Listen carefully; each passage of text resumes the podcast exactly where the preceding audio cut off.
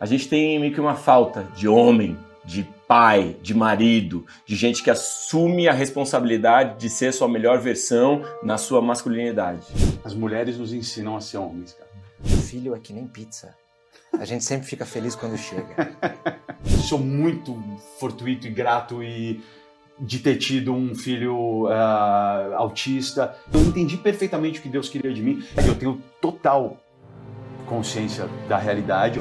No momento que eu falo do autismo de uma forma positiva, que é verdade, cara, eu consigo dar um spark, assim, eu consigo dar uma, um, um lampejo de esperança naqueles pais que já estão sofrendo. Trabalho, família, família, trabalho. existe um lado divino no corre nosso de cada dia. Esse é o Santa Correria o lado divino do Corre Nosso de cada dia. Eu, Marcos Pianges e João Branco, toda segunda-feira, trazendo conversas com gente que corre muito, mas não deixa de estar conectado com as coisas que mais importam na vida. Tudo isso toda segunda-feira aqui nos canais do Santa Correria, com o patrocínio de Reserva e Chevrolet.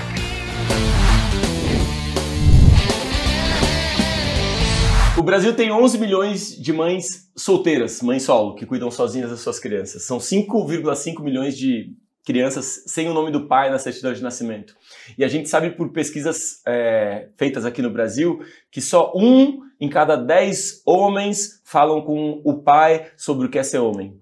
A gente tem meio que uma falta de homem, de pai, de marido, de gente que assume a responsabilidade de ser a sua melhor versão na sua masculinidade.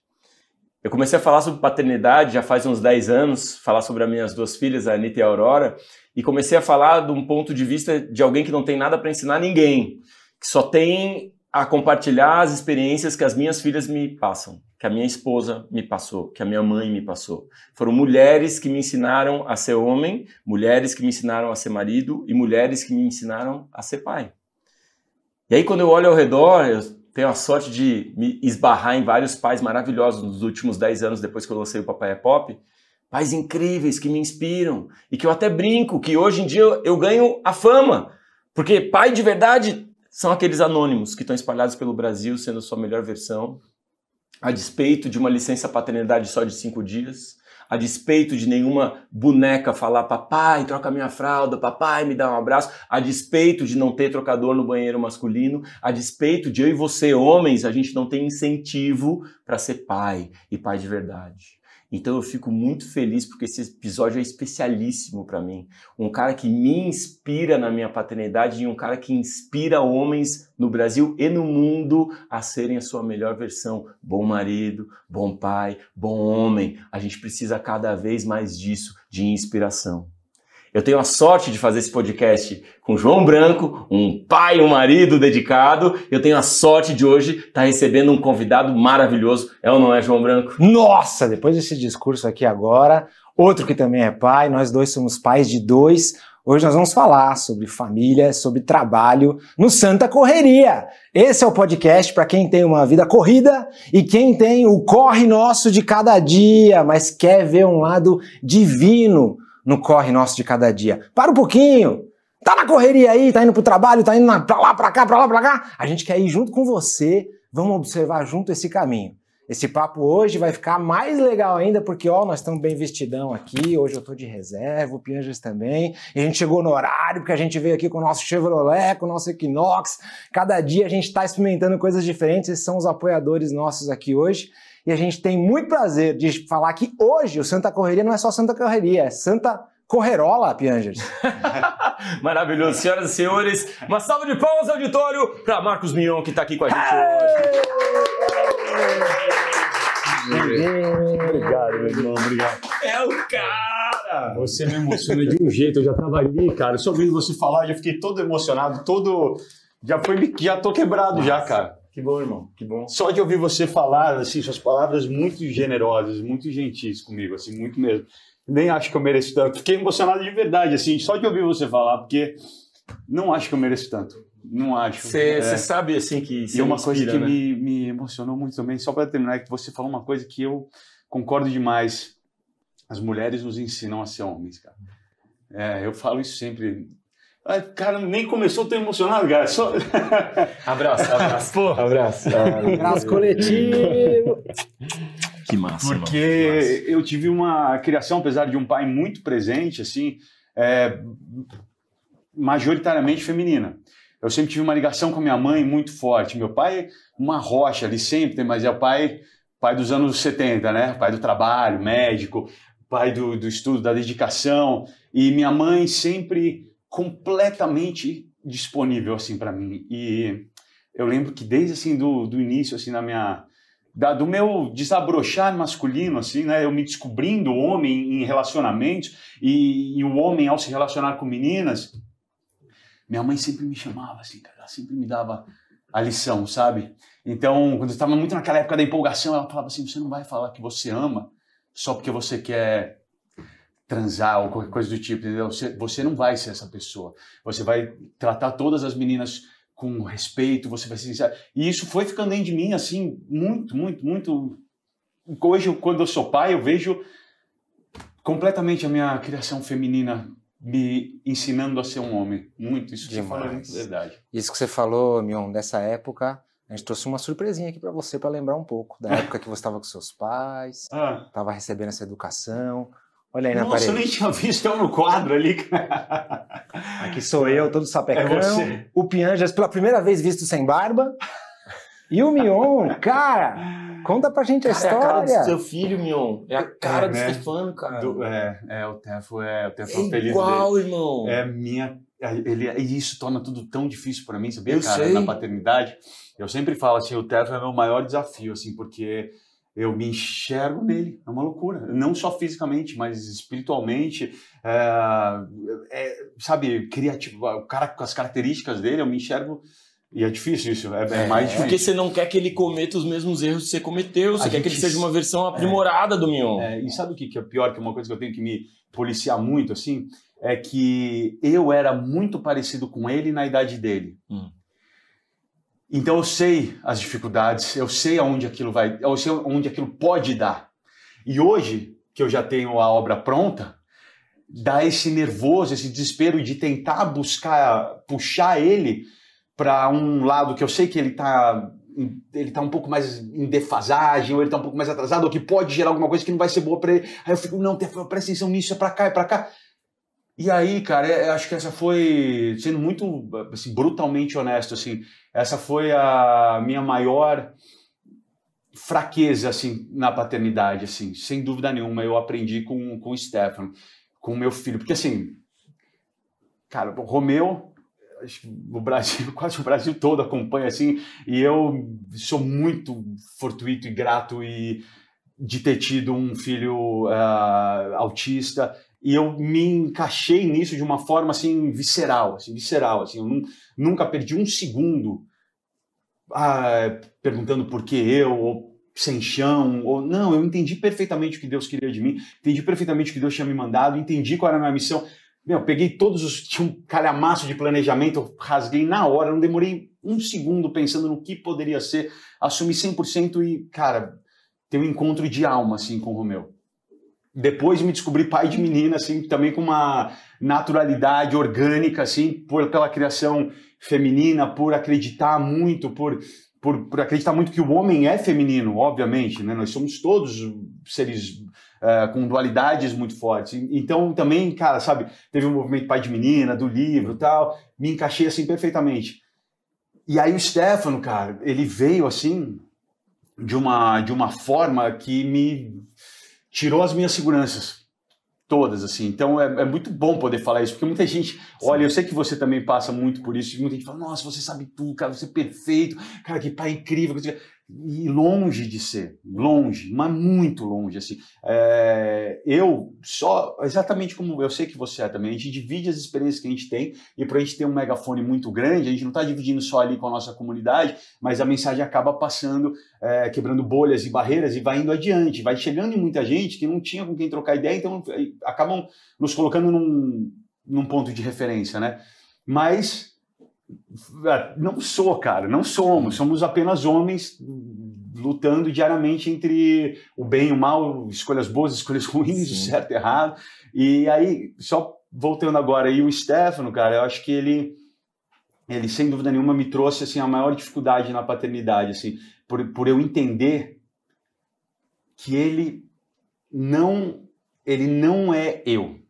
Ele, ele é ele, ele é o próprio cara, ele é a vida dele, ele tem as, as vontades dele, os dons dele, por mais que ele seja muito parecido comigo, cara, eu não posso interferir nisso. Eu não posso. Isso foi uma coisa que eu demorei para perceber. Eu demorei para entender, pelo que a gente estava falando, sabe? Por saber os caminhos, onde poderia dar e tal. Então, eu exigi muito dele em horas erradas, em horas que eu não deveria exigir. Você não imagina como comigo aconteceu igual. Jura? Igual. É muito louco, né, cara? E, e, assim, horas que eu só deveria ter dado assim um campo aberto para ele correr, cara. E aí hoje eu olho para trás, cara, puta, cara, eu olho para trás e eu sinto muita falta de coisas que ele tinha naturais dele e que com a vida e com o dia a dia foram parece que foram solidificando e perderam aquela beleza de simplesmente existir, sabe? Mas ele é novo Você ainda, fala, né? eu- eu- é eu me novo. lembro. É, não, com certeza, assim, não, certeza, vai, vai- são processos de passagem, mas, cara, pai, você sabe muito bem disso, a gente leva uma culpa constante É, nas costas, né, cara? Muito, irmão. É uma muito. loucura isso, né? Porque eu, eu quis que a minha filha fosse diferente, a minha primeira filha, numa espécie de missão. Pô, é a minha filha, eu preciso criar direito, eu preciso criar certo. E eu, eu, eu quis que ela fosse uma outra coisa, e eu sinto que ela sentiu desamor de mim. Então você não me aceita como eu sou, pai? Então você não... E muitas vezes os filhos, eles negam a sua própria autenticidade pelo vínculo com a gente. Putz, é isso. É, E isso é uma culpa que eu também carrego o resto da minha vida, irmão. Porque a minha filha, em alguns pontos, ela disse assim: não, eu sou assim, pai. E ela se posicionou, mas em outros ela disse: não, eu preciso do seu amor. Tá bom, eu, eu vou ser diferente por você. E, e a impressão que eu tenho é que o certo, assim, o que que um bom pai faz? Primeiro ele olha, cara. Ele olha e ele conhece isso aqui, ele conhece, ele fica só olhando. E aí quando o filho vai, ele diz: Ó filho, talvez, né? Mais pra cá e tal. é. Mas é mais um observador do que um. um Do que traçar o caminho. alguém que acha que o filho é um Alguém vaso obriga, e né? a gente não pode querer moldar o nosso. Eu sempre digo isso, cara. É como se fosse uma planta que a gente não sabe. Você sabe, você tem três plantas e cada uma é de um jeito. E Tiradas no mesmo solo. É no mesmo sol, mas cada uma é de um jeito, É, cara. é. E uma pega mais sol e outra de outro jeito. E às vezes a gente diz: não, você vai ser cortado assim pra você ficar parecendo a planta que eu quero que você seja. E a planta vai dizer: não, eu quero ser uma outra coisa, deixa eu ser. Cara, mas é, é maluco isso. É, é, eu, eu, eu demorei pra pra sacar isso, assim. E eu tô vendo você falar que você também, acho que é uma coisa que acontece bastante isso. Do quanto a gente não pode interferir, moldar, né? Ou, Obrigar, ou- né? ou- Obrigar um caminho. obrigar um- e, e principalmente usar da sua própria vida e da sua própria experiência em cima da vida deles, né? Eu podia né? citar aqui nesse papo frases de Sócrates, de Salomão, da professora Lucilena, que teve, vai estar com a gente aqui, mas eu vou citar uma de um pensador que eu gosto muito que diz assim: Filho é que nem pizza. A gente sempre fica feliz quando chega. Sabe quem falou isso, Pengers? Marcos Mion. Mion, vírgula, Marcos. É, Mion, Marcos, ou Mion. É isso? É, essa frase ela, ela é engraçada, foi porque eu, eu tive filho muito cedo, né? E aí comecei a ter mais um, aí veio, aí as pessoas, eu lembro que às vezes eu até questionava assim, essa minha vontade de ser pai tão cedo, e eu sempre tive essa vontade muito cedo, assim, eu sempre entendi que a família era o que ia me dar sentido na vida, era o que ia me edificar. É, é, hoje eu consigo mais entender de uma numa linguagem que eu acredito muito que família é o plano de Deus pra gente, mas na época eu só tinha essa, essa vontade muito forte. Eu sabia que eu ia eu ia ser alguém, eu ia ganhar corpo, eu ia ganhar é, motivação na vida tendo uma família. E, e de fato a família, cara, é assim, você ter uma família é você potencializar todos os sentimentos que um ser humano pode ter. Porque a família te desafia constantemente. A família te tira assim do, do, do seu dia de tipo. Imagina se você não tivesse nenhum vínculo de amor, seja com cônjuge, seja com filhos. Cara, você acordava, passava ali, se você quisesse meia hora na cama, se quisesse 15 minutos, se quisesse 5, você ia fazer seu esporte, você ia trabalhar. A sua preocupação é muito egoísta, é, é sempre só com você, com o que você está sentindo. Cara, bota uma pessoinha ali que depende Que 100% depende, de você depende. vira, cara, tudo vira, assim, né? Absurdamente. Então eu sempre tive essa vontade. Eu lembro que a minha vontade mais remota de ser pai foi quando eu estava cortando meu bolo de aniversário com 16 anos de idade e na hora de fazer o pedido eu assim, eu pedi para Deus que eu fosse pai antes dos 21. Olha que, que loucura, cara, né? Ainda bem que, que Deus me deu um pouco mais de, de, de, de, paciência, porque eu perdi umas três namoradas no meio do caminho, porque assim, eu, em um mês eu falei, e aí, você já pensou em ter filho? Eu caramba, já acabei de te conhecer, eu saí cinco vezes, eu falei, ah, mas ué, pra que perder tempo? Cara, e aí você, falou, você me falou uma vez uma frase que eu, num primeiro momento, achei muito forte, foi forte demais para mim, e hoje em dia eu entendo, que você falou assim, eu tenho pena de quem não tem um filho autista. Ah, é, eu, eu, sinto isso mesmo. Eu sinto isso, sabe? E eu fiquei no, naquele primeiro momento pensando, cara, cara, mas é mais trampo, é mais dedicação, é mais gasto, velho. Uhum. Ele tá falando isso, sabe, bateu em mim de um jeito assustador, assim. E aí hoje eu entendo, irmão. Hoje é. eu entendo. Que bom.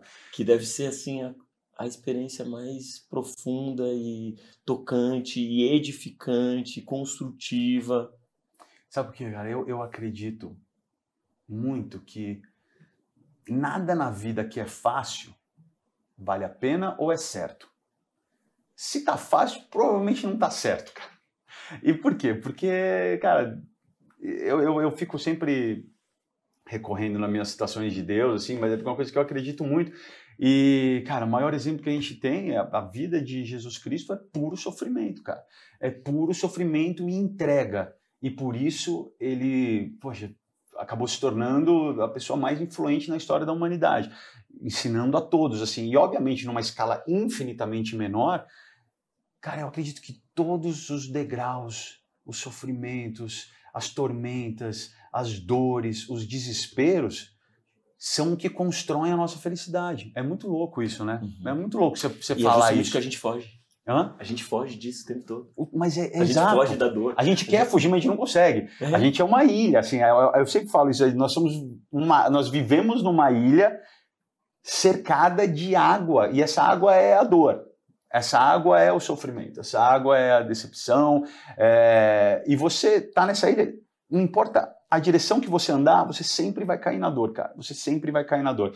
Então eu falo, aproveita enquanto você está andando na areia, para você olhar a vista, para você o que, aproveita porque é um Daqui tempo finito, cara.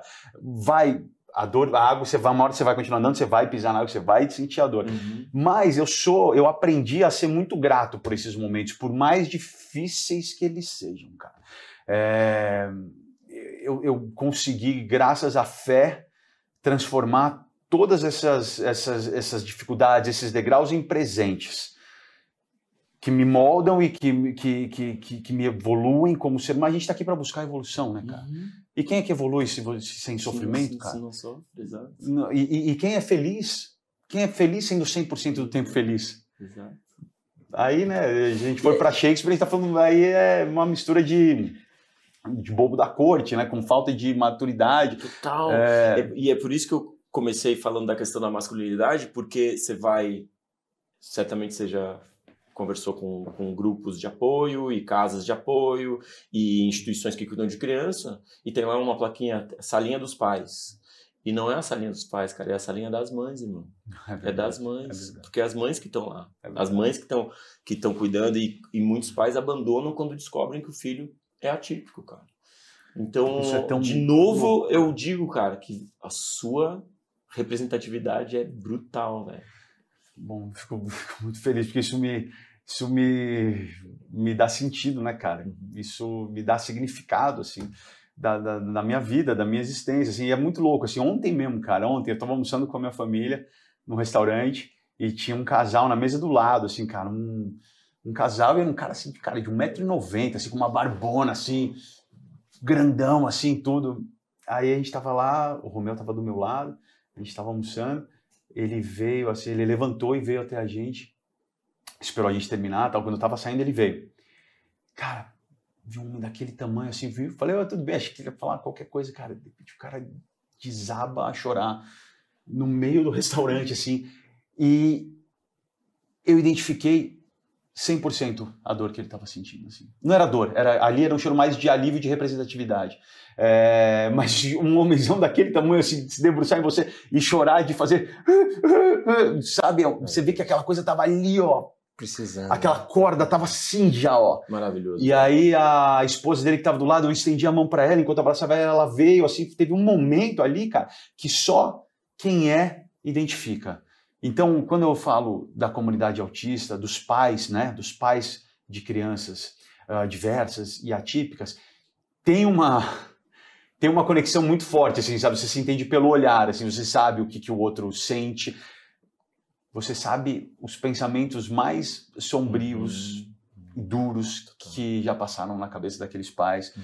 É, então você tem uma conexão muito forte. E quando eu falo, quando eu falei essa frase que você citou agora, é resumindo assim, é porque é difícil, óbvio que é difícil é, muitas vezes me, me, me, criticam por parecer que eu pinto o autismo de uma forma cor-de-rosa, assim, que não é a realidade. E, na verdade, eu tenho total consciência da realidade, obviamente também entrando na realidade do povo brasileiro que não tem condições de bancar por terapias, de pagar por, pelo bem-estar e evolução do filho, e eu entendo isso, obviamente, eu ajudo o máximo que eu posso. A parte disso, sendo uma pessoa com um megafone, no momento que eu falo do autismo de uma forma positiva, que é verdade, cara, eu consigo dar um spark, assim, eu consigo dar uma, um, um lampejo de esperança naqueles pais que já estão sofrendo constantemente. Porque se ainda chegasse e falasse, é realmente muito difícil, uhum. vai ser difícil todo dia, vai ser difícil toda hora, você vai ter que abandonar todos os seus sonhos, tudo que você planejava. Cara, isso pode pegar uma pessoa que não tem tanta instrução e terminar de afundar ela com a relação do filho dela e tudo. E, e de fato, eu evolui demais. Eu sou muito feliz. Eu te falo outra frase, cara. Se Deus aparecesse aqui para mim agora e falasse assim: você pode tirar o autismo do Romeu. Você vai poder ter seu filho sem, nenhuma, sem nenhum déficit intelectual, sem nenhum transtorno, agora. Eu ia falar não, cara. Eu ia falar não, porque ele é perfeito do jeito que ele é, cara. Ele é perfeito para mim, ele é perfeito para ele. Ele é feliz, cara. Ele tem todas as dificuldades e ele entende, mas ele tem tanto amor, ele tem tanto amor, não só de mim, mas graças a Deus pela minha posição, ele tem um amor tão grande do Brasil inteiro que acaba puxando pros autistas essa, esse amor, essa atenção, que, cara, é, é de uma beleza tão grande a diversidade na, na, na, vida das pessoas. Cara, Deus fez ele exatamente desse jeito. Se fosse Deus, eu ia falar assim, pô, irmão, tá indo atrás da sua criação, cara? Você fez ele incrível, perfeito, o menino mais incrível que eu já cruzei na minha vida, cara. Eu quero ele exatamente do jeito que ele é, porque ele e aí, obviamente, voltando para o meu lado, mas não de uma forma egoísta, mas de uma forma de como ele, ele ecoa ao seu redor, ele muda, ele muda e mudou a vida de todos que têm contato com ele, cara. Uhum. E de todos. outros, né? Tem uma lei com o nome dele agora. Que ainda é isso, né? Olha o tamanho desse legado, cara. É uma é. coisa maluca. Falando né? em legado, meu, você, ouviu você falar outro dia que você queria deixar coisas para os seus filhos, para a próxima geração, que fossem concretas. Você sabe que hoje você tem um megafone, que muita gente te escuta, que o seu trabalho tem um impacto gigante, mas que você queria fazer coisas, deixar coisas que vão ficar lá para quando você não estiver mais aqui. O que, que mais você queria que acontecesse aí? O que, que mais você quer deixar de legado? O que que seu olho brilha diferente, né? Quando você fala disso, dá para entender que tem algo aí que você entende que é para você fazer, né? Cara, irmão, vou te falar uma coisa.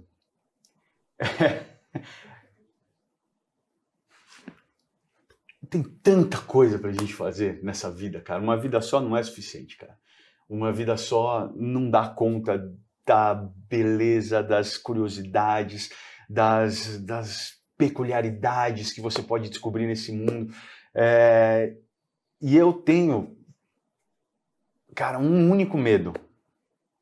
E é uma coisa que eu duelo todo dia, cara, por incrível que pareça. Todo dia isso passa na minha cabeça, cara. Que é não dar tempo a única coisa que eu queria era tempo nessa vida, assim, cara. Eu quero, eu, eu quero ter tempo para conseguir fazer o máximo que eu puder. E isso é uma coisa que me deixa a, questão da, da, produtividade me deixa muito angustiado. E quem trabalha comigo sabe muito bem. É, eu tenho muita vontade de deixar muita coisa, de construir muita coisa. E obviamente que isso sirva de exemplo e de inspiração para os meus filhos, é, mas não só para eles, entendeu? Para todo mundo, porque tem tanta gente com tanta beleza dentro de si, tanta criatividade, tantas coisas incríveis e que são colocadas para baixo de, por um motivo ou outro que acabam fazendo com que elas atingem o máximo da sua potencialidade. E quando você vê alguém fazendo, aquilo de certa forma te dá um empurrão. E eu tenho as pessoas que me empurram assim constantemente. Então, dentro do meu micro-universo, eu tento ser essa pessoa para outras que podem se inspirar, entendeu? Cara, posso falar uma coisa do fundo do coração? Meu? Vai dar tempo, cara. Vai dar tempo. Deus te ouça, cara. Deus te ouça. Você falou de, de Jesus. Cara, ele viveu 33 anos.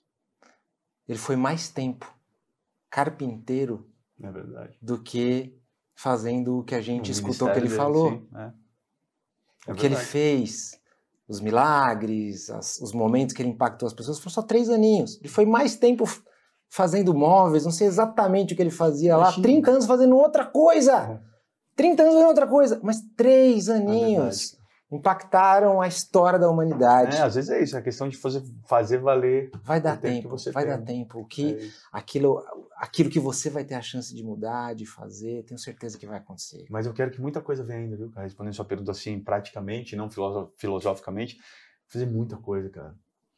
Você pensa do ponto de vista de, de profissão, assim? Não, de profissão, de produtividade mesmo. Uhum. Muita coisa para deixar. Você sabe, eu, eu, fico com tanta coisa aí na minha cabeça que eu falo, caramba, eu preciso botar isso para fora. Acho que talvez seja também um, uma certa. É, uma certa.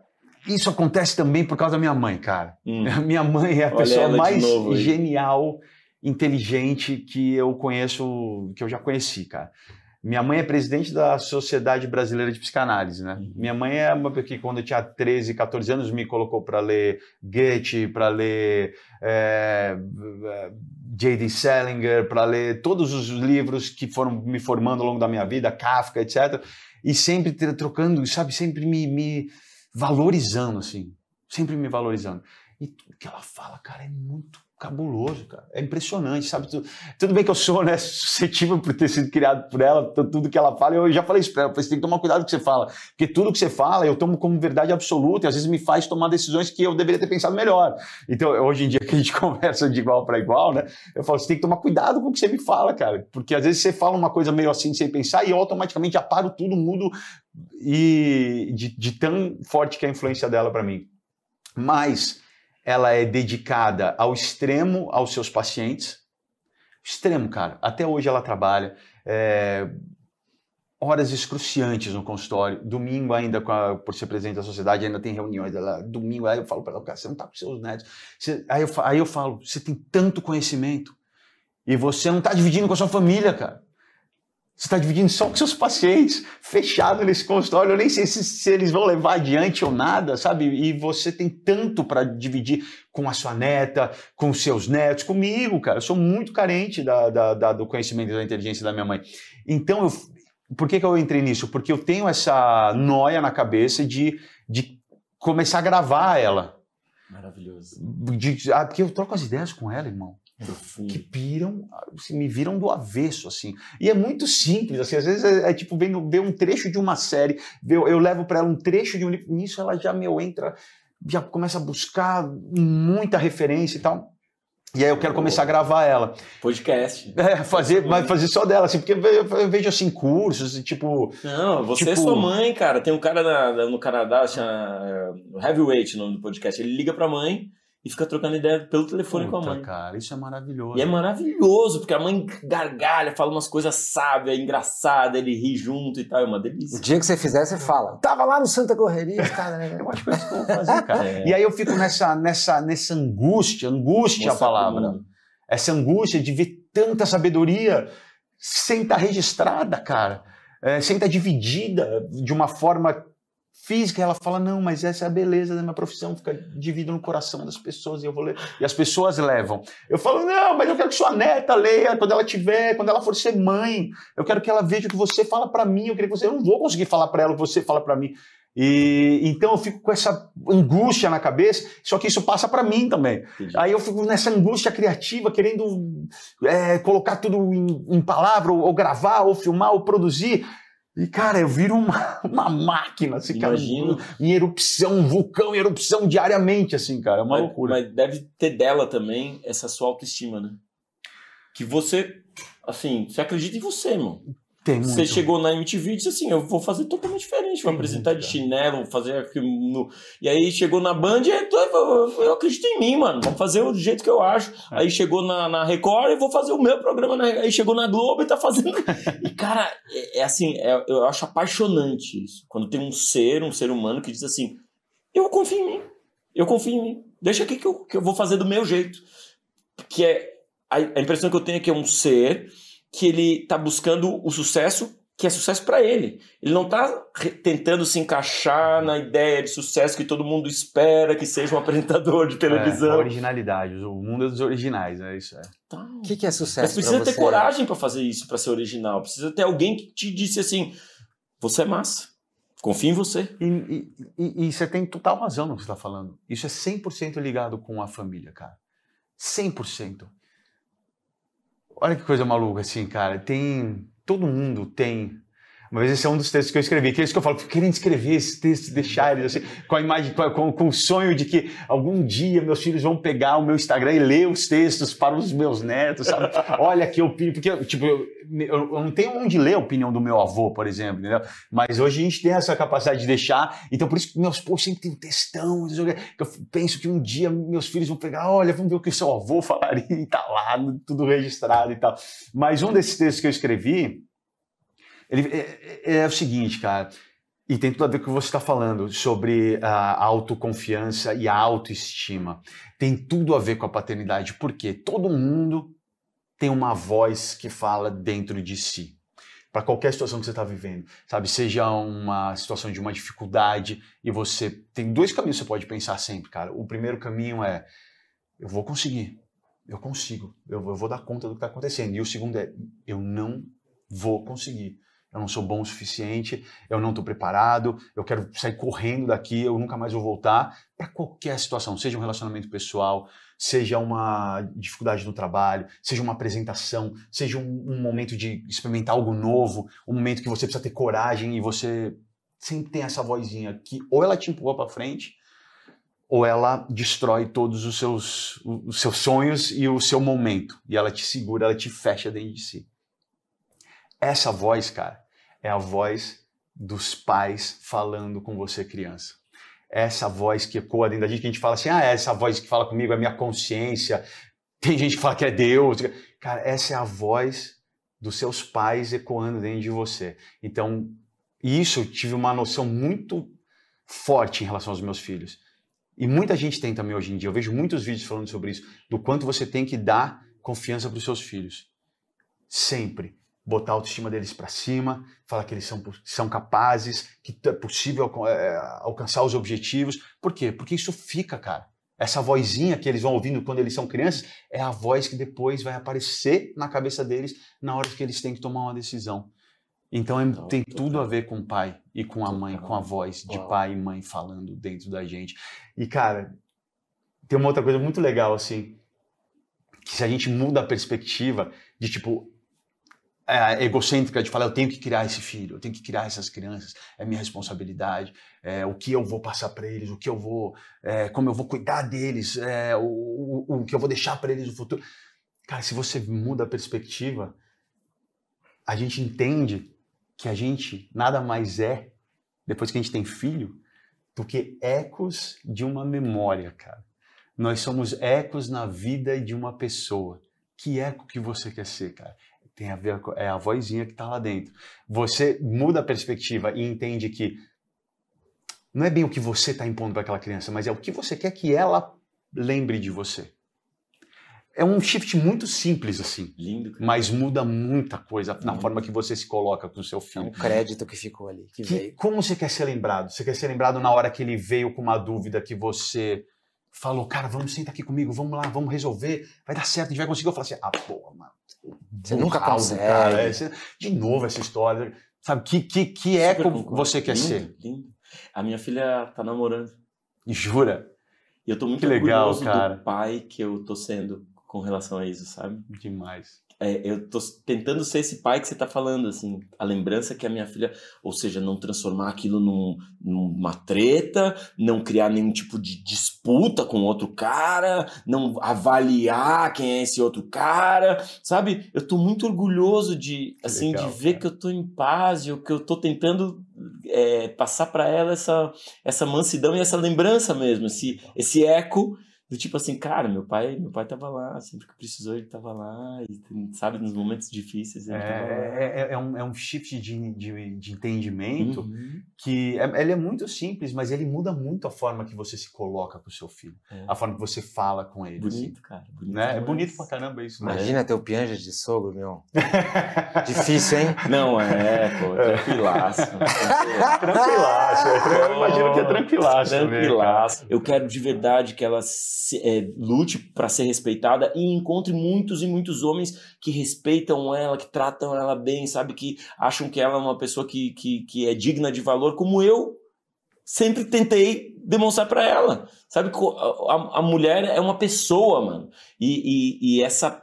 Esse empoderamento de eu sou uma pessoa e as pessoas têm que me respeitar, eu acho que tá bem encaminhado. Então não é o meu papel agora, quando a minha filha tem 18 anos, de ficar, não, porque não sei o que, né? Essa hora, não sei. Cara, eu já fiz o trampo. Mano, já passou. eu já é. fiz todo o trampo de 18 anos conversando com ela e tentando manter conexão.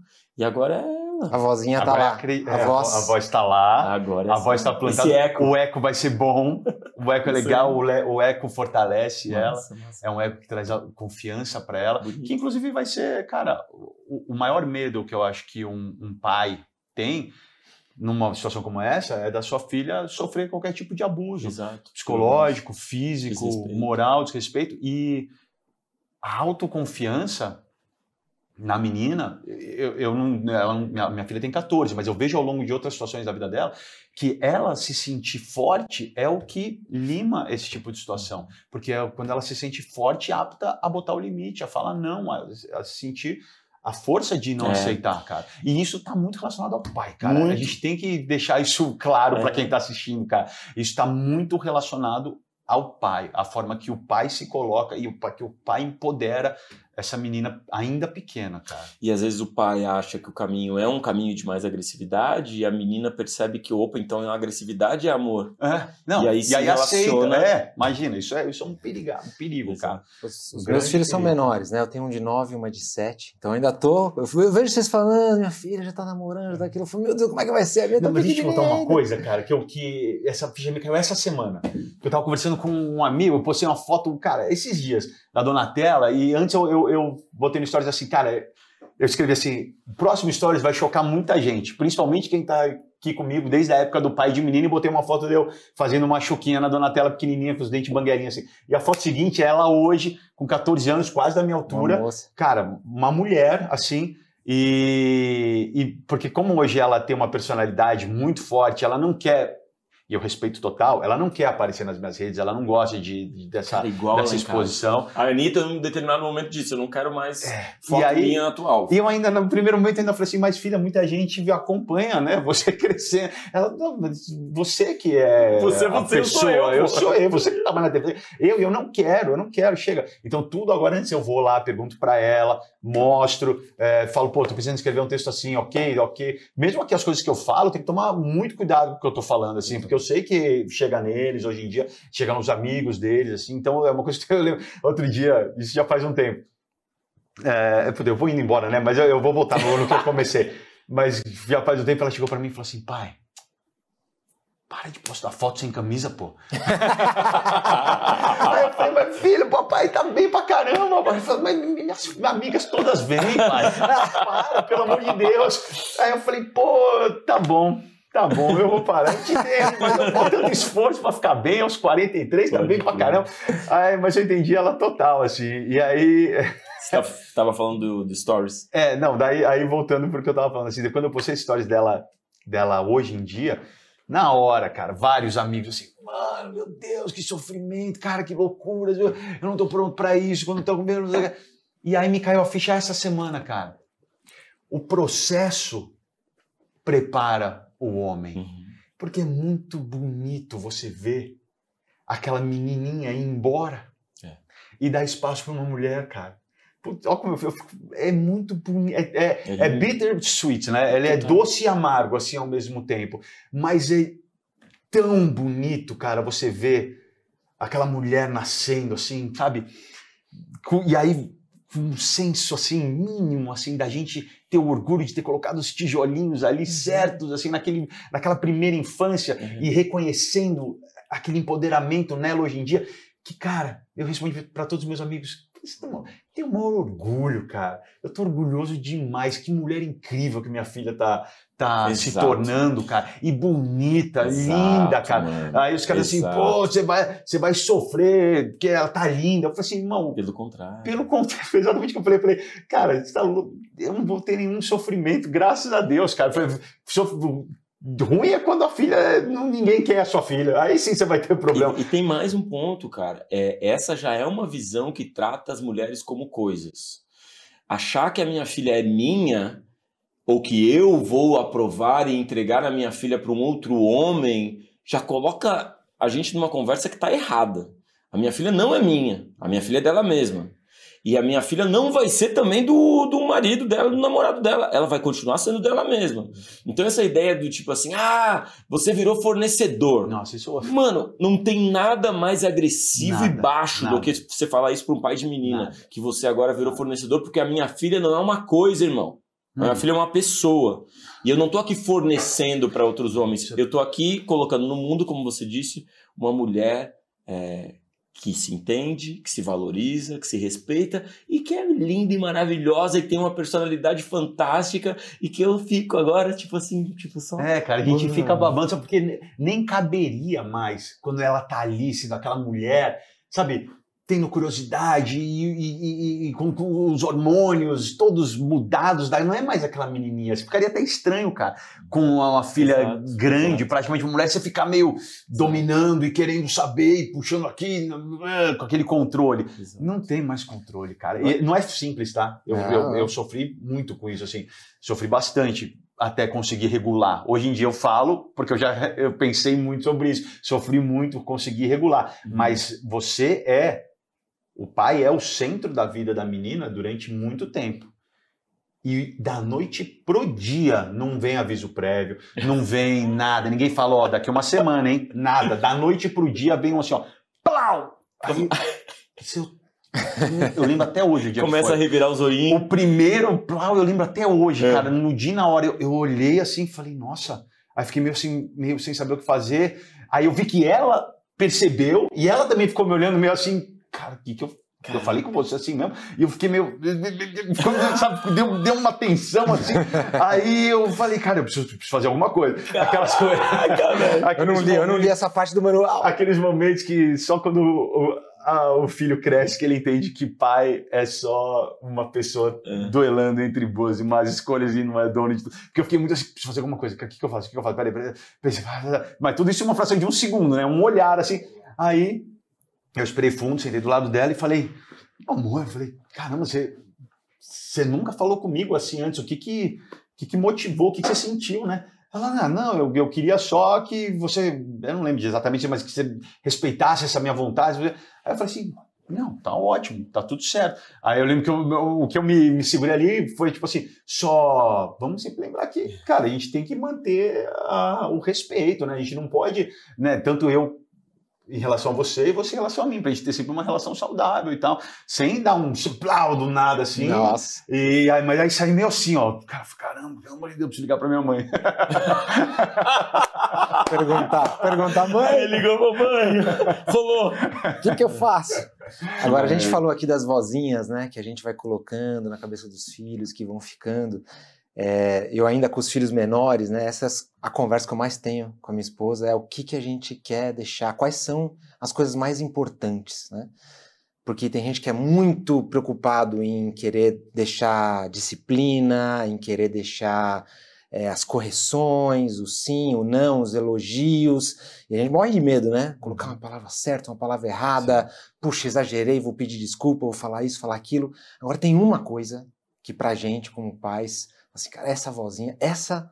Assim, se, se, se, tivesse uma que eu não posso errar, tem que ser essa aqui. Que pra gente, né, na nossa educação, eu quero que eles sempre lembrem assim, cara, Papai do Céu tá feliz comigo. Eu tô fazendo isso aqui, Papai do Céu tá feliz comigo. Uhum. Hoje, Papai do Céu, né? São pequenininhos, uhum. assim que a gente fala com eles. Mas eu já ouvi você falar, Mion, também, que você se preocupa isso é muito. muito. Cara, isso é muito bonito. Isso é, é, criar um caminho sempre de boas escolhas. Eu fiz isso na minha família e funciona, cara. Funciona. Eu vejo uma das coisas que mais, só para você terminar, as coisas que mais me deixam assim, cara, feliz é quando eu vejo um filho meu e rezar antes de fazer uma prova ou antes de fazer uma coisa. Não, peraí, deixa eu rezar. Isso é uma coisa que me deixa muito orgulhoso. Porque pegou, né, é. de algum exemplo, ele ouviu de algum lugar, ele viu alguém fazendo na casa dele, ele viu que funciona, né? É. A gente vai sair para viajar, a gente antes fala, vamos falar pro Papai do Céu que a gente vai viajar. Aí depois, quando a gente volta, se foi legal a viagem, a gente fala, lembra que a gente foi pro Papai do Céu? Viu bom. como foi a viagem? Então esses são os momentos, né, que a gente vai aprendendo também uhum. e também perde a oportunidade. Fala, puxa, devia ter falado isso aqui, não foi. Mas vai tentando. Agora, já ouvi você falar, meu, uma vez, que você se preocupa muito com os planos que você acha que Deus tem para você. Fala assim, eu sei que Deus tem planos para mim e eu preciso honrar esses planos. Como é que é a sua relação com seu trabalho, com esse megafone que você tem na mão e com aquilo que você entende que talvez sejam as razões de alguém ter colocado esse megafone na sua mão, né? Como é que é essa sua relação com o seu trabalho? Cara, é uma relação, acima de tudo, de muita gratidão e de busca de, de, de motivação e de entendimento do, do porquê. É, é, uma, é uma loucura, assim. Eu, quando eu paro para pensar na minha vida, falo, cara, isso é muito louco, assim, sabe? Tanta coisa mexeu, tantas peças se moveram que eu não conseguiria mover ou mexer para eu estar tá onde eu estou hoje, que não tem como negar uma, uma presença divina. E daí, e daí não é porque eu sou especial e Deus moveu para que eu chegasse onde eu quero. Não, ele foi movendo pessoas de acordo com a vontade e o destino daquelas pessoas. Né? Eu fui apenas mais uma peça envolvida no meio disso tudo. Mas, só para dar um exemplo muito óbvio e direto, assim. Cara, o final de semana da Globo é um final de semana fechado há mais de 20 anos. Uma coisa assim que isso não vai mexer. Isso é a tradição do final de semana da Rede Globo. E eu, cara, aqui ó, é, na, na, na, surdina, assim, na, na, na, quietude ali da sombra, ele sempre querendo muito, falando, cara, é lá que eu tenho que estar, eu sinto, eu sei que é lá, eu sei, eu sei, eu sempre, cara, eu tive, é, é maluco você falar, é, eu falar assim sobre certezas, mas eu sempre tive a certeza absoluta que eu tinha que estar lá, que lá era o meu lugar, assim, e, e de repente, não mais do que de repente, do nada, cara, o Fausto Silva sai e aí, com a forma que ele saiu, a decisão que foi feita para que ele acabar sendo é, saindo do ar antes do que o seu contrato ia. Porque a, a, ideia da Globo era fazer um final até o final do ano, com grandes homenagens e tudo. Aí o que aconteceu? Ele fechou com a Band, anunciou que ia para a Band, a Globo tomou um susto com isso, tomou a decisão então de afastar ele, puxou o Luciano para o domingo é muita peça mexendo, cara. Muita, muita, muita. Que eu nunca conseguiria mexer. E aí, mesmo com todas essas peças mexendo, quem diria que eu entraria lá? Né? Eu, inclusive, nessa época, foi durante a pandemia, eu estava em Miami com a minha família, a gente estava passando um tempo lá, e quando eu soube dessa movimentação, eu falei, eu tenho que voltar, porque é agora. Se eu não entrar agora, são mais 20 anos que isso não vai, esse final de semana não vai mexer e eu vou perder completamente a minha chance. Eu tinha total consciência disso. E a Suzana, minha esposa, ela tava muito numa onda de tipo, não, vamos ficar aqui, vamos morar aqui, você trabalha numa produtora, você acha coisas para fazer aqui. Eu falava, cara, não é isso, não, essa não é a minha vida, essa não é a minha história, eu sei onde é a minha história. E aí, cara, é, é uma história de tanta fé que no meio do. É, é muito complexa essa história, tá? Mas resumindo assim, no meio do caminho, assim, eu ouvi da direção que eles já tinham decidido o que iam fazer no final de semana, que não tinha espaço para mim e que era para eu aceitar outras propostas e cuidar da minha vida, porque realmente já estava fechado e não tinha esse espaço para mim no sábado. Porque quando o Luciano foi puxado pro, pro domingo, abriu o sábado. E eles já tinham a programação, o que eles iam fazer. Cara, eu ouvi esse não e falei, Aí, ó, ó a vozinha, ó a autoconfiança, ó a autoconfiança. Mesmo ouvindo não da direção da Globo, eu falei assim: eu não vou aceitar. Cara. Não vou aceitar ou não? Eu não vou aceitar. Eu sei que é para mim. Eu sei que sou eu que tenho que estar tá aí. Eu não vou aceitar. Pra, pra, eu falei: ah, tá bom, beleza. Passa um dia, eu falo, cara, o que eu vou fazer? Aí, pá, pá, pá, pá, pá. É, articulando, articulando. Aí, fato é, que aí também é, é até legal contar essa história, que saindo um pouco da paternidade, né, entrando no, na, no, no âmbito da santa correria profissional, uma das coisas que me colocaram dentro da Globo foi um ato de humildade, assim, que é muito difícil ter. Eu estava vindo de uma de um sucesso gigantesco que foi a, a, Fazenda que eu apresentei, que foi com a uhum. Jojo Todinho, que explodiu na audiência, foi a maior audiência da década da Record, pelo que está registrado, faturamento comercial inacreditável, é, a gente batia, não ganhava na média, mas batia, chegava na liderança, assim, muitos minutos, assim, bater na liderança todo mundo bate, agora ficar 10 minutos, 15 minutos, e a gente, cara, era, foi um fenômeno muito grande. Então eu tava ali já no, no, no topo do jogo já. Aí quando começou essa história da movimentação da Globo, teve toda uma história aí no meio do caminho também, que aí do nada, a Record me demitiu, absolutamente do nada, até hoje eu não sei porquê, mas isso aconteceu, então ali eu tive, eu comecei a ter um, um ano de total incerteza. Mas hoje eu sei que Deus agindo dentro dessas essas peças que se, que se movem. Se eu não tivesse sido demitido, eu nunca teria saído, cara. Hum, é. Porque você é refém do salário, você é refém do dinheiro, você tem família, você tem filhos. Eu já dentro de mim queria muito, mas eu não tinha coragem. Era a coisa que eu mais queria na minha vida, mas eu não tinha coragem.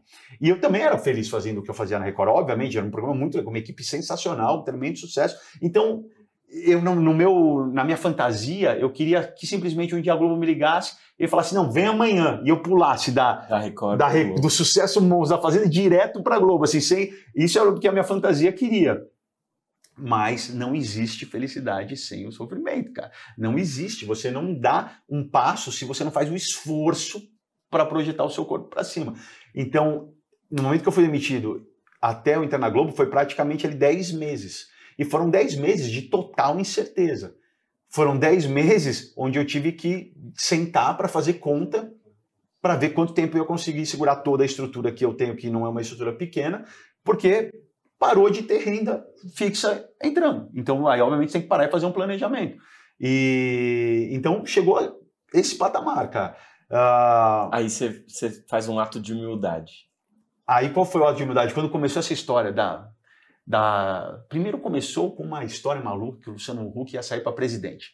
Lembra disso? Lembra. Aí quando isso começou, todo mundo, a internet começou, ah, então é o Mion que vai entrar, é o Mion que vai entrar no sábado. Aí é, depois é, era o, o, aí o Fausto ia sair, então é o Mion que vai entrar no domingo. Aí quando puxaram o Thiago Leifert para substituir o Faustão, teve um período uhum. que ele fez um pouquinho de domingão, o Thiago uhum. Leifert. Aí todo mundo, é o Mion no BBB, é o Mion no BBB. Aí, cara, isso foi crescendo dentro de mim de uma forma. E eu só acompanhando, né?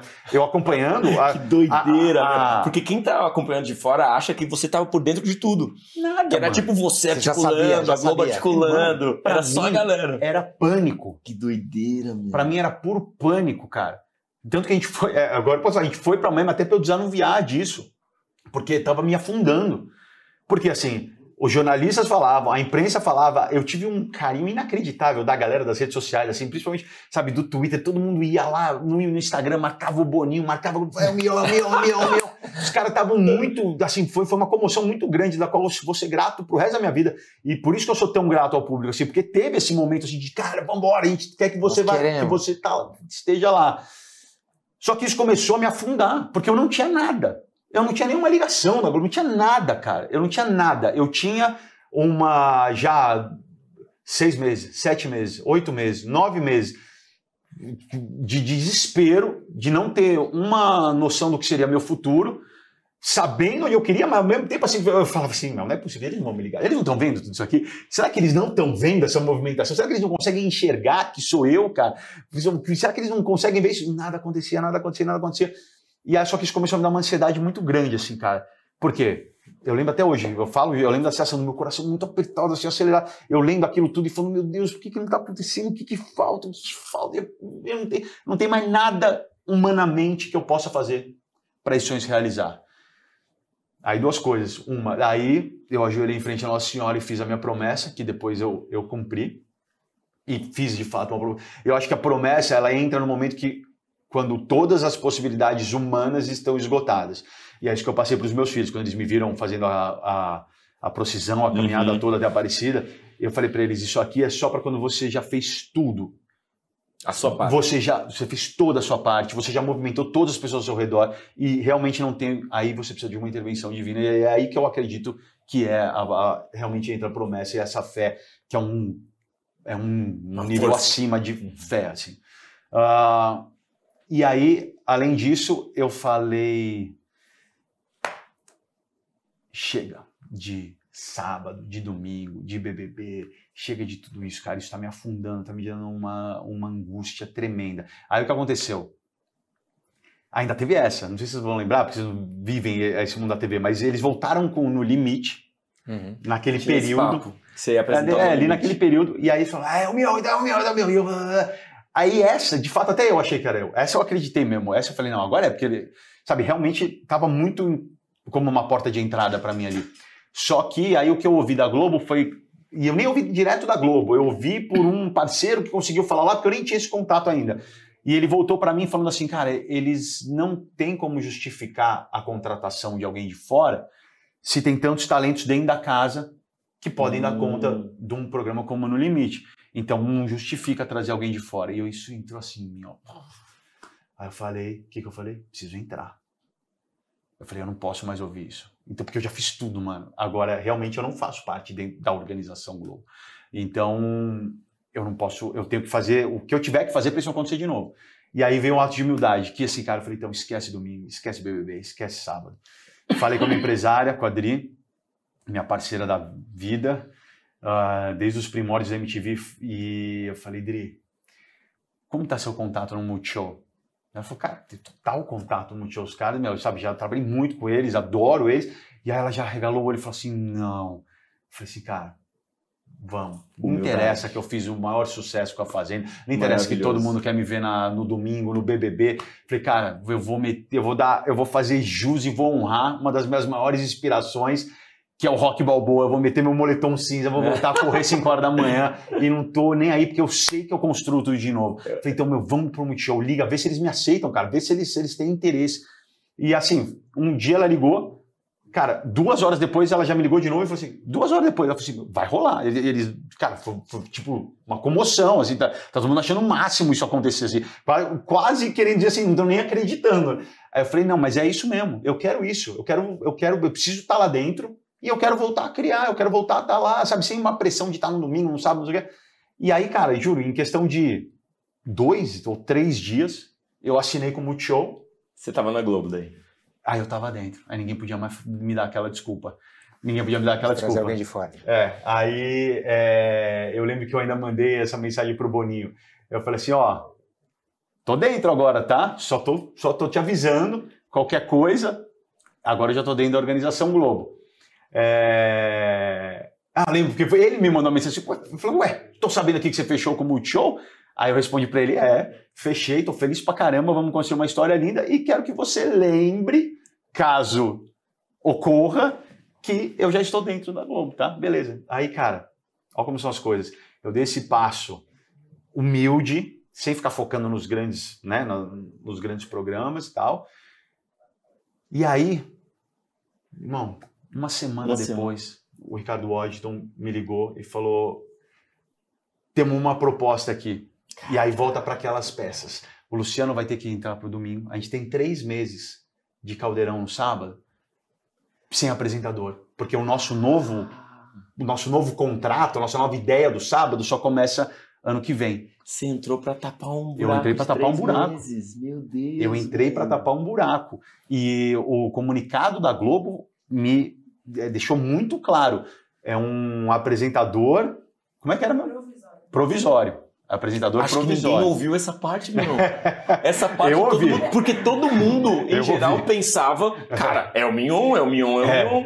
Eu ouvi, cara, cara. que doido. Então, eu tinha três meses. Meu contrato era esse, cara. Pressão nas E costas. você dá um show nesses três meses e a Globo diz, não tem mais agora, mano. Aí a Globo falou: não, a gente vai Cara, ficar com você. cara. Quanto... Essa história é maluca, irmão. Essa história é uma história de fé, Cara, uma história de crença. de humildade, irmão. de humildade, de resiliência, porque, irmão, eu tive muitos nãos, eu tive muitas oportunidades de desistir, eu tive palavras ditas assim, vai atrás de outra coisa, porque aqui não vai rolar. E eu falei, vai rolar, cara. Cara, essa é uma história realmente, cara, É uma história maluca, cara. Louco. E aí, só pra terminar, eu entrei e eles foram muito é, honestos e claros comigo, e, e eu achei, acho que isso tornou tudo muito mais incrível a minha relação com a Globo. Então, assim, cara, não estamos prometendo nada. É, eu assinei um contrato maior, Uhum. porque eu já tinha meu contrato com o Multishow. Então, teoricamente, na- ali naquele primeiro momento, é você vai cumprir esses últimos três meses de caldeirão que a gente tem para fechar essa, essa, esse ciclo. Em janeiro a gente já vai começar um novo projeto. Você aceita? Eu falei assim, eu aceitaria se vocês me oferecessem um. Um. Se vocês falassem, faz um sábado, eu ia fazer, e eu ia fazer de um jeito que eu, eu, eu lembro que eu falei assim, eu vou fazer de um jeito que quem vier depois de mim vai ter que sambar. Vai ter calor. Vai ter que sambar, porque Mas eu vou isso- fazer de um jeito que as pessoas queiram assistir comigo, cara. Cara, e, e- lindo, e lindo, aí, lindo. cara, dito e feito, assim, cara, o primeiro caldeirão Já foi... foi um acontecimento, cara, de tudo, de número, de audiência, o mercado publicitário já, já virou assim, foi uma explosão de É, e alegria. teve várias coisas, né, cara? A sua emoção, seu crachá, O crachá É, foi é, a demais. sua né? verdade. gratidão, Exato. a sua humildade. Exato, irmão. É, é, Exato. uma amiga judia uma vez me disse que Mazel Tov significa boa sorte, mas que para os judeus é boa sorte e preparo quando a sorte chegar. E você estava preparado, você estava afiado. É. E acho que não tem nada mais bonito do que ver uma pessoa cuja alma tá ali. Isso é verdade. Você tava realmente. Você tá todo sábado realmente ali. E outra coisa que eu acho bonito é uma multidão torcendo por você, cara. Nossa, isso é inacreditável, irmão. Porque Isso é uma coisa que me na- emociona. no meio artístico, jeito, em geral, existe um certo receio de, pô, Uhum. os caras vão. Os haters, os comentários. É como se você tivesse uma família de primo e prima e tio dizendo: vai lá, velho, chegou a sua vez. É louco isso, É né? lindo eu isso. sou muito É grato, lindo, cara. velho. Por isso que, tipo, cara, eu paro pra qualquer um que vem falar comigo, em qualquer situação. Tipo, assim, sim, eu tô, às vezes, completamente acoplado com o Romeu, assim, eu Hum. vejo que vem alguém e fala assim, ah, eu, eu, eu solto, eu falo pra ele, filho, peraí só um minutinho, vamos conversar com essa pessoa. Eu vou lá, eu dou atenção, porque eu tenho uma gratidão muito grande, cara, muito grande, porque essa movimentação, eu nunca tinha visto isso acontecer antes, lindo, cara. cara. E, e eu sinto que eles continuam comigo, assim, sempre. E Porque eu, a sua alma tá lá, cara. e eu falo, cara, meu, gratidão e humildade são os dois maiores superpoderes que nós temos, cara. Com certeza. Mas, Mion, pra Oh. quê que você acha? Ô, João, só, deixa- só vamos só se acalmar um pouquinho, que foi um petardo de sabedoria aqui. que é É. Gratidão e humildade, galera. Gratidão e humildade. São os Gratidão. maiores superpoderes que nós temos. Porque eu vou te falar uma coisa, irmão. Quem tá comigo lá, irmão, tá comigo de um jeito. Eu digo no meu projeto da Globo, assim, a galera tá assim, a galera tem orgulho, cara. Que Eu sinto isso todo dia, eu fico arrepiado de falar. É um time que tá lá, que não tá lá pelo trampo. Total. Não tá lá entendi. porque, pô, eu sou contratado, eu preciso da grana. Meu, a gente tá lá, cara, vibrando, amando. E eu falo isso pra eles sempre. Eu falo, eu falo assim, cara, a gente tem que agradecer demais essa oportunidade que a gente tá vivendo aqui. Isso aqui é muito único, muito único. Eu, particularmente, rezo toda vez que eu entro no palco, antes eu rezo, eu agradeço e eu peço para que eu seja um instrumento de Deus através da minha arte, da oportunidade que eu tô tendo para levar esperança para as pessoas. Porque eu acredito que a esperança anda de mãos dadas com a alegria. Se você não sente alegria, cara, você não consegue ver futuro, né? É, Então, no momento que eu levo aquela alegria para as pessoas e eu tô lá de corpo e alma fazendo aquilo, eu penso não em fazer a pessoa que está do outro lado dar uma risada. Eu penso que eu tô ali fazendo aquela pessoa ter esperança. E isso me dá uma gasolina ainda maior. E eu acredito que o trabalho que a gente faz tem esse valor. Eu, eu acredito cegamente que ele tem esse valor, cara. Não é só entretenimento, é muito mais do que isso, cara. Tem a ver com a alma que tá lá sendo entregue e aí a, a humildade que eu tenho com o meu time e a gratidão por tudo faz todo mundo cair junto, cara. De um jeito que aí ninguém separa, sabe? É, é a força que, que a humildade e a gratidão trazem num relacionamento é muito maior do que grana, Uhum. é muito maior do que medo, porque muita gente prende as outras pessoas por medo, né? Através do medo. Pô, se se eu vou te mandar embora, você não vai ter o que comer, você não vai não sei o que, você tem que fazer isso, você vão te dar um esporro, você não sei o quê. Cara, você tem que saber que essa pessoa tá com você de uma forma que ela pode ir embora no primeiro momento. Ela não tá lá com você de alma. Agora, quando tem gratidão e humildade envolvidos, as pessoas estão com você de alma, cara. Lindo. cara. Era isso que eu ia perguntar. Eu ia perguntar pra que, que você tá lá. Você me falou que é pra levar esperança pras pessoas. Eu acredito muito. Tem um monte de gente que assiste a gente, que vai perguntando assim: como é que eu faço pra fazer o pessoal que trabalha comigo querer trabalhar na mesma missão, querer en- entender o, o propósito da empresa? Cara, quando você que tá em cima entende pra que, que você tá lá e você contagia com todo mundo, é pra isso que a gente tá aqui, talvez alguns não queiram ficar, mas vai ter uma multidão que vai querer fazer parte disso junto com você, né? E esses ficam de alma, cara. É diferente. E- Eles vão estar com você na tempestade, cara. Eles vão estar com você em todos os momentos. O que, que é sucesso para você lá, Mion? Para você, o programa, a oportunidade de trabalho, esse momento da vida, deu certo se acontecer o quê? Caramba, irmão. Eu acho. Eu, eu, eu- a minha visão de sucesso, quando você, pergunta assim, o que é sucesso para você, não tá ligada com o meu lado profissional, nem com o meu programa. Óbvio que eu posso responder sua pergunta focada na, na resposta dentro do âmbito que você perguntou, mas não é a minha visão de sucesso. Mas o que eu acredito que fizeram as coisas acontecerem do jeito que elas estão acontecendo é o que a gente falou aqui, cara. Não tenho como fugir disso, cara. É, você tem que ser de verdade, cara. Você tem que ser de verdade. É quase como uma. qua- Quase como uma coisa que define seu caráter. Você ter um microfone ou um poder de palavra, seja para uma pessoa dentro da sua casa, seja para milhões através de uma câmera, você tem que ser de verdade para honrar essa oportunidade e para ser ético com as pessoas que estão te ouvindo, cara. Eu não acredito, eu não acredito em quem não bota alma no microfone. Eu não acredito. Eu, não só eu, ninguém acredita E não só no microfone. Em tudo. em tudo, cara. Atendendo no É, isso que eu supermercado, falei, velho. exato. É o que eu falei, com uma pessoa na sua casa, cara. Sabe, você tem que ser de verdade, porque aí você honra a sua existência, cara. É muito feio, é muito feio você tentar dar um cambal, tentar dar um jaguné, sabe, enganar alguém para benefício próprio. É muito feio, cara. Eu aprendi isso. Não, não é uma coisa que eu sempre soube. Eu já fui um cara muito egoísta, já fui um cara muito focado em mim, na minha carreira.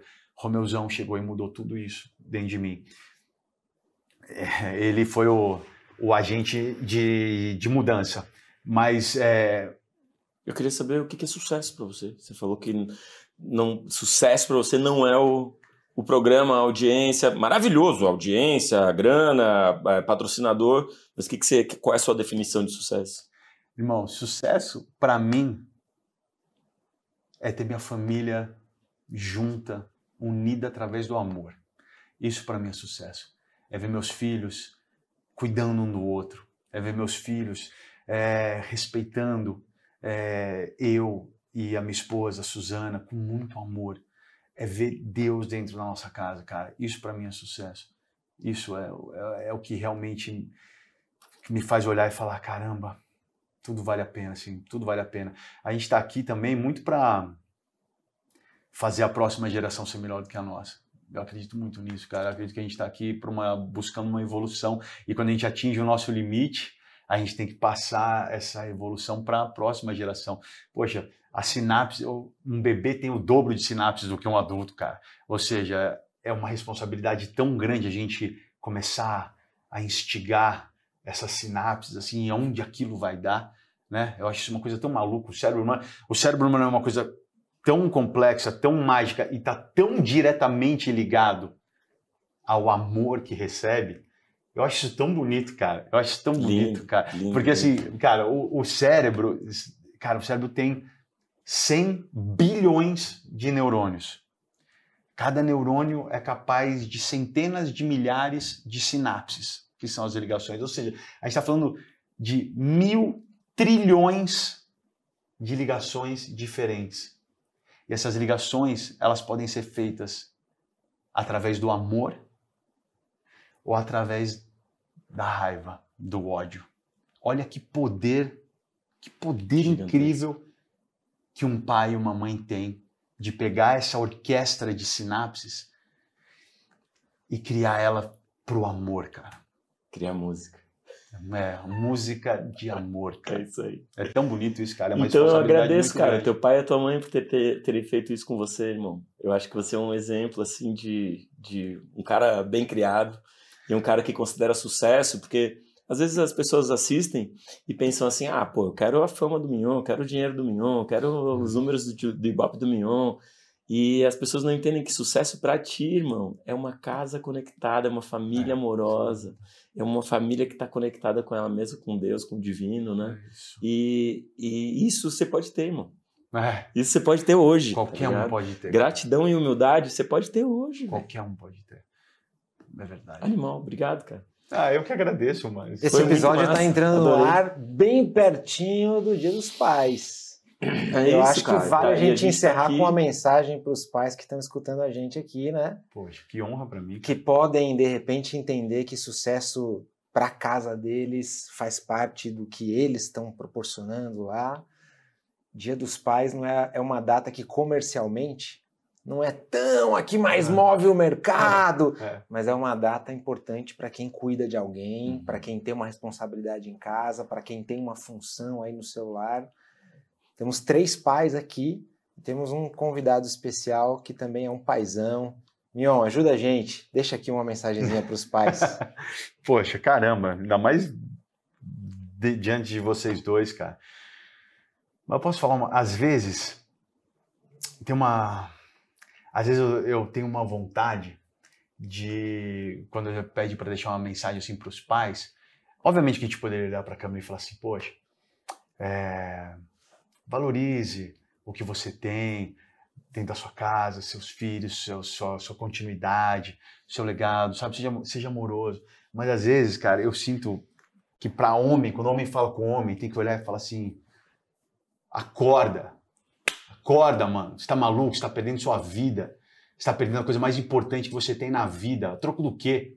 Vai jogar mais um futebol? Para ir para mais um churrasco? Aí você não vai ver a apresentação da sua filha, por quê? Porque você tá atolado com alguma coisa que você poderia ter feito antes, deixou, não fez, e aí agora tem que fazer em cima, e aí vai perder a apresentação do seu filho, o jogo da sua filha, vai deixar sua mulher, ah, porque ela tá grávida, ela tá chata, então vai largar ela de lado, ou porque ela teve um câncer, ah, agora, pô, não quero mais essa mulher para mim, ou porque seu filho nasceu com algum tipo de deficiência, seja intelectual, seja física, aí você acha bom demais para poder estar do lado deles, aquilo lá não, não representa mais você. Acorda, acorda. Dá vontade de dar um chacoalhão às vezes, sabe? Você já deu. Porque é para homem, às vezes a gente tem que falar assim, ó. E eu, eu, teria, eu teria falado com vários palavrões no meio, mas, Tough love, mas você- é isso aí, irmão. É isso aí. Você mas é, sabe, é assim, tem uma, tem uma frase em inglês que é assim, man up. Uhum. Man up é tipo assim, vira homem, porra. Vira homem, entendeu? Vira homem, cara. Honra a tua Sim. calça, honra a tua barba, honra quem você é. E como que você faz isso? Cara, nutrindo e cuidando quem tá do seu lado, cara. É isso. Botou no mundo? Botou no mundo, não botou? Deveria ter usado camisinha, cara. Se não queria. Agora que botou no mundo, é tua responsabilidade, cara. É sua responsabilidade. E a sua esposa também. Seja homem, honre. E pode ser que doa, mas é a dor que vai transformar esse cara num cara melhor. Com certeza absoluta. Olha pra mim, cara. Eu- eu- eu- que- se, se eu for servir de qualquer exemplo, que seja isso, cara. Sabe, e, quem, e, você, pode até ter uma ideia disso profissionalmente. Lembra de mim na MTV? Aquele moleque fazendo piores clipes do mundo. Doa quem doer, cara, para quem eu sou hoje, essa curva, essa curva, né, de, se, se fosse um texto, a curva do herói, ela é repleta de amadurecimento, cara. Ela é repleta de vivência e de evolução, e isso só é possível com a família, cara. Isso só é possível com a família, com filhos e com. E aí eu tô falando assim, qualquer família, tá? É bom, Uhum. é bom de falar isso hoje. É qualquer família, cara. Família para mim são duas pessoas que se unem e decidem viver a vida junto. Não importa sexo, não importa raça, não importa origem, idade. Se duas pessoas decidem dividir a vida, o caminhar, isso para mim é uma família. E se eles começam a cuidar de um outro, seja humano, seja de pelo, seja o que for, mas o ato de nutrir carinho por outro já te coloca naquele patamar de evolução onde você vai ter todos os sentimentos que existem no mundo vão acelerar de um jeito dentro de você e aí você está no caminho da evolução. Vale Bonito muito demais. a pena, cara. Vale a pena demais. Vale a pena demais. Mano, você falou que a gente é tipo uma ilha rodeado por um oceano de dor. Não adianta fugir que a gente vai esbarrar na dor e é a dor que nos faz evoluir. Eu acredito nisso, agradeço pela sua metáfora e agradeço por você nadar comigo nesse oceano, irmão. A gente vai juntos evoluindo. Você é um parceiro de vida maravilhoso aí para inspirar todos Pô, os homens que Imagina. estão ao seu redor. Obrigado eu, eu, eu digo isso de vocês, sem Obrigado, dúvida nenhuma, cara. Dois caras que eu admiro muito, dois mestres em, em seus respectivos meios e também pais incríveis. Eu me sinto honrado demais de estar aqui Obrigado. junto com Muito vocês. bom! Bom demais, irmão. Muito Obrigado. Um abraço aqui. Você, você é meu ídolo, cara. Mantém, você é um, mantém. um Obrigado. pai inacreditável. João, Johnny, você também, irmão. Estou muito feliz de estar aqui com vocês, Massa. cara. Muito Pô, bom. show. Essa aqui terminamos abraçado, hein? Teve choro, Boa teve correria, risada. galera. Bom demais. Teve irmão. choro na entrada, lembra? Valeu. Agradeço, irmão. Pô, foi Obrigado mais uma demais. Espero que tenha sido Tudo bom, bom. cara. Foi ótimo. Você tá até quente, cara. Olha aí, ó. ó. Trabalho, família, família, trabalho. O que existe um lado divino no corre nosso de cada dia. Bom demais. Teve irmão. choro na entrada, lembra? Valeu. Agradeço, irmão. Pô, Obrigado foi demais. Espero que tenha sido Tudo bom, bom. cara. Você tá até quente, cara. Olha aí, ó. ó. Uhul, cadê as Sério, palmas, auditório? Aê! Até a produtora chorando aqui. Bonito demais. Vai dar tempo. Tá? Aê! Vai dar tempo. Eu, eu fiz todos os dias, cara. Acredita? Isso aí é o peso da Que responsabilidade. É uma merda que quando as coisas acontecem. Quando você quando tinha Quer tirar fotinho? Bora. Atingir, Vamos tirar aqui. você só quer que dê tempo pra você poder ver aquilo, cara. Eu nunca tinha pensado assim no meu amor. né? Até eu fechar o olho do eu falei assim, cara, eu preciso me cuidar, eu preciso viver isso até o fim, cara. Começou a me dar essa, essa noia de como tá minha saúde, como tá isso, como tá aquilo. Eu preciso ver isso até o fim. É muito louco, cara. Vamos fazer uma fotinho? Vamos lá. Vem aqui no meião. De pé, sentado? Pô, acho que vamos colocar os três Não sentados. funcionado. Sentado? Passou, hein? É que eu sou mãe solo, então.